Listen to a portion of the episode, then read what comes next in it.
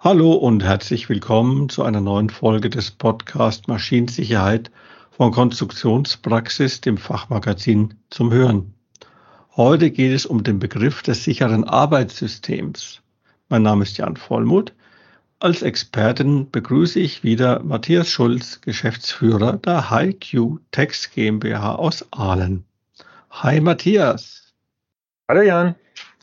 Hallo, dann legen wir gleich mal los. Du, wir hatten im letzten Podcast äh, ganz kurz mal die Pflichten angerissen, die Hersteller und Betreiber in Bezug auf demontierbare Schutzeinrichtungen haben, wie zum Beispiel Deckel und Klappen oder Schutzzaunelemente. Und ähm, da hattest du unter anderem erwähnt, dass man solche Schutzeinrichtungen nur im Rahmen eines sicheren Arbeitssystems entfernen darf. Da habe ich mich ein bisschen gewundert und überlegt, was ist das denn bitte schön eigentlich? Ja, das erkläre ich gern. Aber damit das nicht so ganz in der Luft hängt, würde ich noch mal kurz die beiden entscheidenden technischen Kriterien für die äh, Auswahl einer demontierbaren, nicht abgefragten Schutzeinrichtung, also solcher Deckel und Klappen, vielleicht noch mal ganz kurz wiederholen. Also das erste Wichtige ist, man darf sie nur entfernen für den Zweck Instandhaltung nie als Teil normaler Betriebsan Betriebshandlungen. Also wenn du zum Beispiel häufige Störungen hättest oder gar man Teile einlegen will, da wäre sowas Demontierbares, was man abschrauben muss, natürlich nicht statthaft, viel zu oft. Aber auch wenn man es nur für die Instandhaltung entfernt, darf der Zugriff nicht häufiger als einmal in der Woche erforderlich sein. Und wenn diese beiden Kriterien nicht erfüllt sind, dann muss man eine Schutzeinrichtung verwenden, die abgefragt ist, also einen Sicherheitsschalter dran machen und die Steuerung involvieren. Du hast jetzt zwei Kriterien nochmal genannt. Und warum hast du die so betont? Ja, weil die vielen nicht so richtig geläufig sind. Viele Konstrukteure, die denken, es geht nur darum, dass eine feststehende trennende Schutzeinrichtung nur mit Werkzeug entfernbar sein darf. Und dann muss sich sozusagen der Anwender drum kümmern. Ne? Und wenn er das abmontiert und stellt es in die Ecke und schaltet die Maschine trotzdem wieder ein, dann ist das sowas wie mutwillig und ich brauche mich da nicht drum kümmern als Konstrukteur. Aber da irren die sich ganz gewaltig, weil die Voraussetzungen, die ich jetzt genannt habe und auch die dritte, die sind ganz klar definiert in EN ISO 14120 und zwar im Abschnitt 6.4.4.1. Ja, klingt jetzt ein bisschen sehr ähm, nach Erbsenzählerei, aber weil es einigermaßen neu noch ist, würde ich das schon empfehlen, dass man das vielleicht mal nachguckt. EN ISO 14120 6441. Und da steht das auch mit dem sicheren Arbeitssystem. Ich zitiere das jetzt einfach mal wörtlich, weil das noch weniger bekannt ist als die beiden anderen Bedingungen. Es heißt dort, dass feststehende trennende Schutzeinrichtungen nur dann verwendet werden dürfen, wenn ihr Entfernen und Wiederanbringen in einem sicheren Arbeitssystem ausgeführt werden. So wie du das jetzt gerade vorgelesen hast, äh, kommt es mir fast vor, als wäre mit äh, dem Begriff da, dem sicheren Arbeitssystem, fast wie eine Art Überwachung ähm, angedacht. Vielleicht am Ende durch die Steuerungstechnik? Nee, eher nicht. Leider hat man diesen Begriff sicheres Arbeitssystem aber in der Norm nicht definiert. Und wenn du jetzt in den aktuellen Sicherheitsnormen suchst, auch zum Beispiel in der 12100, findest du da auch nichts dazu. Der Begriff bezieht sich eindeutig nicht auf die Steuerung, sondern auf Pflichten von Hersteller und Betreiber. Vor allen Dingen Pflichten des Letzteren, also des Betreibers oder Arbeitsgebers. Eine Definition findet man in den HSE-Regeln, die in Großbritannien gelten. Auch wenn die jetzt ja von Bord gegangen sind, ist das trotzdem interessant für uns. Ich lese mal meine eigene Übersetzung vor aus diesen HSE-Regeln. Ein sicheres Arbeitssystem ist ein formelles Verfahren und das Ergebnis der systematischen Prüfung einer Aufgabe mit dem Ziel, alle Gefährdungen zu identifizieren. Es beschreibt sichere Verfahren, die gewährleisten, dass die Gefahren beseitigt oder die Risiken minimiert werden. Ein sicheres Arbeitssystem ist erforderlich, wenn Gefahren nicht physisch beseitigt werden können und einige Risikoelemente bleiben. Ich denke mal, das hast du jetzt schön übersetzt. Dennoch finde ich die ganze Definition irgendwie immer noch ein wenig sperrig. Ähm, kannst du da noch ein bisschen Licht reinbringen? Ja, das stammt aus dem UK Occupational Safety and Health Council Guidebook. Und die haben also ein ganzes äh, Guidebook geschrieben über Safe Systems of Work. Und na klar, also die Engländer formulieren das natürlich auch so ein bisschen so äh, rechtlich äh, stabil. Ne? Und das klingt dann immer so ein bisschen nach Gummiparagraph, wenn man das übersetzt. Also ich würde mal sagen, in einem sicheren Arbeitssystem, da legt der Maschinenhersteller und oder der Betreiber, also die könnten das unter Umständen gemeinsam machen oder jeder einen Teil davon, der legt fest, wie eine bestimmte gefährliche Arbeit durchgeführt werden soll. Voraus geht eine Risikobeurteilung beim Maschinenhersteller oder beim Betreiber die sogenannte Gefährdungsbeurteilung. Ähm, bezogen auf das Thema jetzt, Entfernen von solchen Schutzeinrichtungen, würde das also wie folgt eigentlich ablaufen müssen. Man müsste feststellen, welche Risiken mit der Instandhaltungs- oder Reparaturarbeit an der Maschine verbunden sind. Das sind Risiken, die sich zum einen aus der Art der Maschine natürlich ergeben, da können ja bewegte Teile sein oder hängende Achsen und so weiter. Zum anderen aber kann sich das auch ergeben aus der Art des Eingriffs, die man vorhat. Also was soll da gewartet werden? In der Maschine kann es zum Beispiel Restenergie geben, Druckspeicherung, Kondensatoren und Batterien, die hohe Spannungen haben, heiße Teile, bewegliche Teile, die sich aufgrund der Schwerkraft dann in Bewegung setzen. Oder es könnten auch bei so einer Wartungsarbeit Gefahrstoffe freigesetzt werden. Der Hersteller und oder der Betreiber, der muss jetzt als Ergebnis der Beurteilung festlegen, wer die Arbeit durchführen darf, welche Voraussetzungen vorher geschaffen werden müssen und welche Schutzmaßnahmen man ergreifen muss während dieser Instandhaltungsarbeit. Uff, das war jetzt eine ganze Menge auf einmal, äh, finde ich. Ich kann mir vorstellen, dass das greifbarer mit einem konkreten Beispiel wird. Hast du eins mitgebracht? Ja, kennst mich ja als Pragmatiker. Ähm, ein so. Thema, was ich hatte mit einem großen Hersteller von Reifenpressen und äh, dessen Kunden, die waren genau über so ein Thema eigentlich in Streit geraten. Nehmen wir mal an, so eine Reifenpresse hat über 250 Grad heiße Formhälften, Werkzeughälften.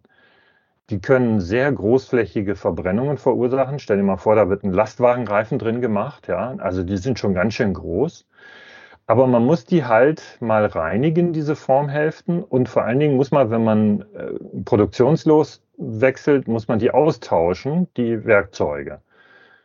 Außerdem kann man die, kann die obere Formhälfte, die kann beim Reinigen absinken und kann dann den Werker quetschen. Das heißt, ich habe hier zwei Hauptgefährdungen. Man kann sich ordentlich verbrennen und zweitens, ich könnte da drunter mhm. geraten. So, in einem sicheren Arbeitssystem wäre dann wohl enthalten erstens eine Abschaltprozedur für die Presse, sodass sie nicht unerwartet anlaufen kann. Außerdem Maßnahmen, die sicherstellen, dass die obere Formhälfte nicht runterkommen kann. Das könnte eine Funktion in der Presse selbst sein, eine spezielle Betriebsart, die man anwählen kann, wo das Ding verriegelt ist oder so. Aber das könnte auch was Mechanisches sein, was man außerhalb der Presse aktivieren muss, so irgendeine Abstützung, die man reinstellen muss. Und dann müsste man natürlich, um das mit dem Verbrennen in den Griff zu kriegen, das Personal entweder auffordern, abzuwarten, bis die Form abgekühlt ist, oder die müssten spezielle Schutzkleidung tragen. Das ist ja ein richtiger Mix verschiedener technischer Maßnahmen, die da getroffen werden müssen. Und ähm, das eine ist ja dann, wenn ich das richtig verstanden habe, in der Maschine zu treffen. Aber dann gibt es auch noch die, die der Betreiber treffen muss. Das ist schon ganz schön komplex, oder? Ja, das ist äh, eigentlich typisch für ein sogenanntes sicheres Arbeitssystem. Ein Teil davon ist wahrscheinlich technisch bedingt, hat der Maschinenhersteller damit zu tun und der Rest ist, wie wir sagen, organisatorisch oder auch personell, also etwas, was der Betreiber übernehmen muss. Arbeitsanweisungen erlassen, persönliche Schutzausrüstung zur Verfügung stellen und so weiter. Und die Hersteller von Maschinen, die müssen in der Risikobeurteilung für Instandhaltungsarbeiten sorgfältig untersuchen, wie weit sie jetzt technisch das sicher gestalten können. So verlangt die Maschinenrichtlinie jedenfalls zum Anhang 1, Abschnitt 1.6 besonders 163, da wird zum Beispiel was gesagt zu Trennung von allen Energiequellen, so dass ich da also jetzt nicht einfach irgendwas bewegen kann. Und dann ist der Betreiber dran. Der fügt Maßnahmen hinzu, die spezifisch sind für seinen Betrieb, für die Situation vor Ort. Zum Beispiel könnte es sein, dass er ein bestimmtes gesundheitsschädliches Reinigungsmittel einsetzen muss, wenn er da jetzt diese äh, heißen Platten reinigen muss, die Gummireste da drin sind, dann muss er da zusätzliche Maßnahmen dafür festlegen. Oder wenn er jetzt Werkzeuge austauscht, die sehr groß sind, dann benötigt er vielleicht irgendwelche speziellen Hilfsmittel. Die liefert nicht der Hersteller, sondern die kauft er sich selber und die können auch wieder eigene Gefahren haben. Und wie erfährt dann der Betreiber von den Maßnahmen, die der Hersteller getroffen hat oder den Abschaltroutinen, die da festgelegt worden sind? Also die Betriebsanleitung wäre da das richtige Medium. Da sollte ein Kapitel drin sein über Instandhaltung natürlich. Und da ist ein wichtiges Thema Sicherheit bei der Instandhaltung. Wie bereite ich eine Maschine so vor, dass man da sicher eingreifen kann? Und dann sollte ein Maschinenhersteller natürlich auch dafür sorgen, dass das in Schulungen detailliert behandelt wird. Und das sind zwei Bereiche, wo ich sagen würde, die Maschinenhersteller können da noch ein bisschen nachlegen. Denn wie schon gesagt, steht in der Betriebsanleitung dazu oft nur, vor jeder Instandhaltungs- oder Reparaturarbeit den Hauptschalter ausschalten und gegen Wiedereinschalten sichern. Das ist zwar eine gute Idee, wenn man das macht und ist auch in vielen Situationen nötig, aber äh, ganz oft ist das äh, viel zu kurz gesprungen. Da muss man noch einiges mehr tun. Bei dem sicheren Arbeitssystem kommt mir jetzt auch der Begriff des sogenannten Lockout-Tagout in den Sinn. Ähm, hat das miteinander zu tun? Ja, das ist ein Volltreffer. Das ist im Wesentlichen mehr oder weniger das Gleiche. Sichere Arbeitssysteme braucht man zwar auch für andere Betriebsphasen, aber ganz besonders häufig geht es tatsächlich um die Voraussetzungen für eine sichere Reinigung, Instandhaltung oder Störungsbeseitigung und da braucht man eben Lockout-Tagout-Maßnahmen. Und seit 2015 ist das Thema bei uns ziemlich en vogue in Deutschland auch unter dem von dir genannten Stichwort Lockout Tagout oder kurz LOTO. Und es genießt auch großes Interesse zum Beispiel der Berufsgenossenschaften und sogar der Gewerbeaufsicht. Lotto kann man ja bei uns leicht in den falschen Hals bekommen, nach dem Motto, ähm, kann ich bei Ihnen meinen Tippzettel abgeben? Ähm, kannst du den Begriff vielleicht einfach mal Lotto, nicht Lotto natürlich, sondern Lotto, ja, wir schreiben es vorsichtshalber mit einem T. ähm. Einmal noch mal ein bisschen ins Deutsche übertragen. Und dann habe ich auch gerade überlegt, wieso sich da eigentlich die Berufsgenossenschaften und die Gewerbeaufsicht so sehr dafür interessieren. Ja, Lockout, Tagout, Lotto bedeutet ah. so viel wie freischalten, verriegeln, kennzeichnen und ist eigentlich bezogen auf Maschinen oder Anlagen. Das Ziel ist sicherzustellen, dass die Maschine nicht anlaufen oder Gefährdungen verursachen kann. Lotto kann auch äh, eine firmeninterne Freigabeprozedur einschließen, also dass du irgendwo hin tigern musst und sagen musst, ich will an der Maschine das und das machen. Äh, wer erlaubt mir das jetzt da zu tun und was muss ich alles vorher machen? Das Kennzeichnen der Maschine, das dient dazu, für andere leicht erkennbar zu machen, dass die Maschine gerade verriegelt ist und nicht wieder aktiviert werden darf, weil da dran gerade Leute arbeiten oder weil sie aus irgendeinem Grund nicht sicher ist, zum Beispiel weil man Schutzeinrichtungen demontiert hat. Richtig. Die kann man ja einfach mal abmontieren und wenn die nicht abgefragt wird, dann hat man ein Problem. Genau, die Maschinensteuerung merkt das nicht, salopp gesagt. Deshalb braucht man ein sicheres Arbeitssystem, eine Lockout-Tagout-Strategie, damit es die betroffenen Leute merken, dass die Schutzeinrichtung demontiert ist und sich richtig verhalten. Und jetzt, um das Ding rund zu machen, die Berufsgenossenschaften und die Gewerbeaufsicht, die interessieren sich dafür seit 2015 verstärkt, weil man da Anforderungen in der Betriebssicherheitsverordnung verschärft hat, konkreter gefasst hat. Deswegen würde ich Betreibern dringend empfehlen, da mal den Paragraph 10 von der Betriebssicherheitsverordnung von der aktuellen stu zu studieren, weil im Absatz 3 finden sich da nicht weniger als zwölf Punkte, die was mit einem sicheren Arbeitssystem oder sicherem Arbeitsverfahren, wie es da in der Betriebssicherheitsverordnung heißt, gehören könnten. Klingt aufwendig, oder? Nicht nach, machen wir eben mal schnell. Hm, was würdest du daher besonders hervorheben? Was ist wichtig? Also je gefährlicher eine Maschine oder Anlage potenziell ist, desto mehr Aufmerksamkeit sollte das Thema genießen. Also bei vielen Maschinen ist das schon ziemlich einfach. Ne? Wenn du jetzt so eine einfache Drehmaschine siehst, die schaltest du aus, hängst ein Vorhängeschloss in den Hauptschalter rein und machst ein Schild hin, Wartungsarbeiten in Gang nicht einschalten. Ja, da, da passiert dann auch nichts mehr weiter. Aber es ist eben nicht immer so einfach. Wenn du so eine große Reifenpresse da vor dir hast, mit irgendwelchen Beladeeinrichtungen, äh, da muss man vielleicht äh, ein bisschen mehr tun, als einfach nur einen Hauptschalter ausschalten. Deswegen würde ich zwei Dinge mal hervorheben.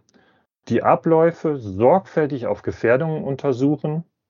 Das muss erstmal der Maschinenbauer tun der plant ja eigentlich die Wartung und Instandhaltung und für den Arbeitsplatz dann der Betreiber noch hinzufügen, was bei ihm betrieblich nötig ist.